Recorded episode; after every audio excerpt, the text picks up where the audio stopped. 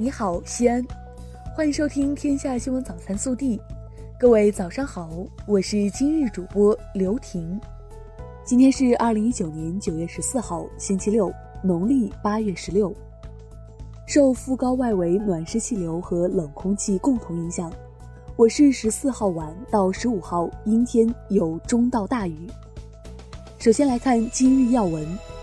目前，美方已决定对拟于十月一号实施的中国输美商品加征关税措施作出调整。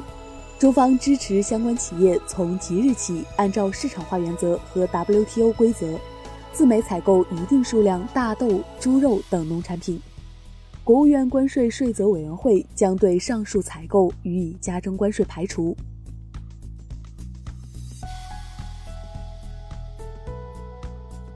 本地新闻。九月十四号，西安局集团公司预计发送旅客三十万人次，加开列车五十五列。从车票预售情况来看，西安开往北京、上海、广州、太原、兰州、成都等方向的车票还有少量剩余。因天气影响，十三号西安开往宝鸡 K 五四四幺次列车，宝鸡开往榆林 K 八幺六八次列车。榆林开往宝鸡 K 八幺六五次列车停运，持有晚点停运列车车票的旅客，可以办理全额退票手续；未换取纸质车票的，可在幺二三零六网站办理全额退票手续。西安咸阳国际机场于九月十三号起，提高机场航站楼出入口防爆技术检测工作标准。机场提醒广大旅客。近期乘机要在预定时间基础上再提前到达机场办理手续，以免耽误行程。十三号，二零一九西安城墙中秋主题文化小课堂在永宁门文化礼广场举行。文化小课堂为小学员们表演了皮影戏《嫦娥奔月》，学习嫦娥奔月的神话故事与传统节庆文化知识。家长和小学员们亲手制作花灯。十三号，二零一九中秋华服诗词诵读会在西安白鹿原影视城举行。我省数十位著名主持人、朗诵艺术家以及朗诵爱好者们，身着汉唐华服，用优秀经典的诗歌、散文赞美伟大祖国，感怀中华传统佳节的文化内涵和家国情怀，表达对祖国、对故乡、对亲人的无限热爱。十二号，高新区文明办承办的“剪影记明月，家书慰思情”，我们的节日中秋全市示范活动，在高新区创业咖啡街区嘉汇坊举行。高新区联合中国邮政推出定制版明信片，现场为市民免费打印家书，人们可以在明信片上选择自己喜欢的照片或文字，并打印出来，加盖上高新区定制版中秋邮戳。将自己的思念免费寄出。十二号晚，电影《我和我的祖国》全国高校主题路演，开学第一课，我和祖国共成长来到西安。故事回归的主演杜江来到西安外国语大学与西安电子科技大学两所高校，带领千名学子齐声高唱《我和我的祖国》，用嘹亮的歌声来表达对祖国的热爱。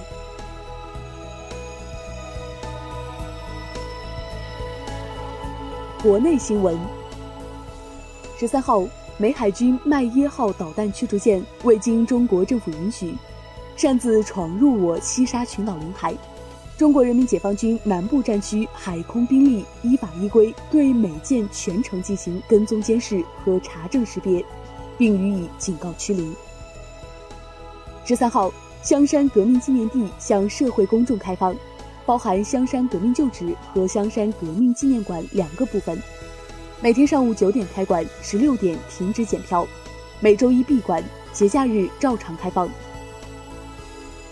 十三号，众多香港市民来到奥海城二期商场中庭，参加快闪齐唱国歌活动，一面硕大的五星红旗在中庭展开，参与者挥舞五星红旗。齐唱国歌和歌唱祖国等歌曲。我国自主研发的北斗快速辅助定位系统，填补了我国移动通信领域卫星导航辅助定位服务技术空白，目前用户已突破三亿规模。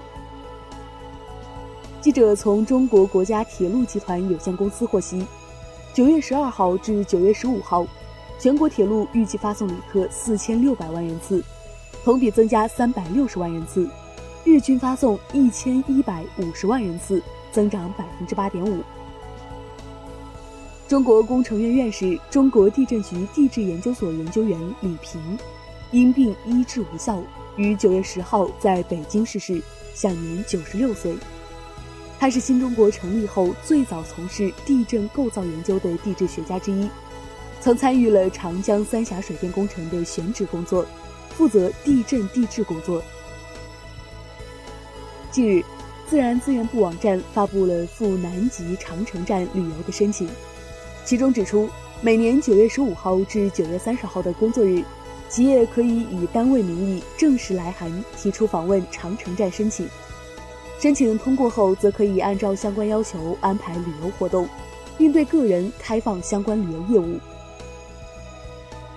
记者十三号从四川省纪委监委获悉，国保人寿保险股份有限公司党委书记、董事长易军涉嫌严重违纪违法。目前正接受纪律审查和监察调查。二零一六年十一月动工的世界最大天文馆——上海天文馆主体建筑近日基本完工，建筑面积达三万八千一百六十四平方米，预计二零二一年开放。圆洞天窗、倒转穹体和球幕影院这三个圆形元素，以及椭圆形建筑形态构成的天体运行轨道。展现了天体运行的基本规律。十三号，上海锦江乐园的过山车发生故障，停在了半空中。大约十分钟后，过山车才以前后摇摆的方式逐渐下降，随后恢复正常运行，乘客没有受伤。乐园经过全面检修后，未发现设备故障，设备重新启用。二零一七年四月至二零一九年九月。浙江杭州的葛某累计拨打幺幺零电话一千三百余次，日均报警一点四起，其称只为发泄情绪。近日，葛某因涉嫌扰乱国家机关工作秩序罪被刑拘。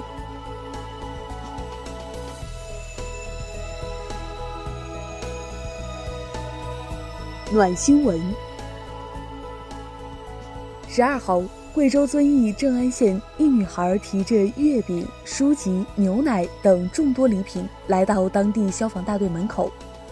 女孩说，她还一针一线绣了一个福字，希望消防员在每一次出警都有福运相伴。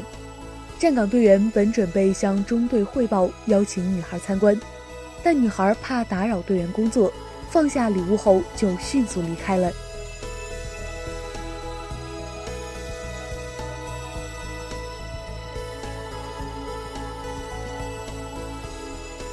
微调查。近日，有网友曝光，贵州某中学校门口，老师拎水桶，用一条毛巾给女生卸妆。校方确认，此前曾经在校门口给个别学生擦脸卸妆，但也表示初中生不允许化浓妆是早就禁止的行为。此前也曾多次引导，收效不佳，才会采用这种办法。可能有些不妥，但真的是为孩子负责。这事儿你怎么看？更多精彩内容，请持续锁定我们的官方微信。明天不见不散。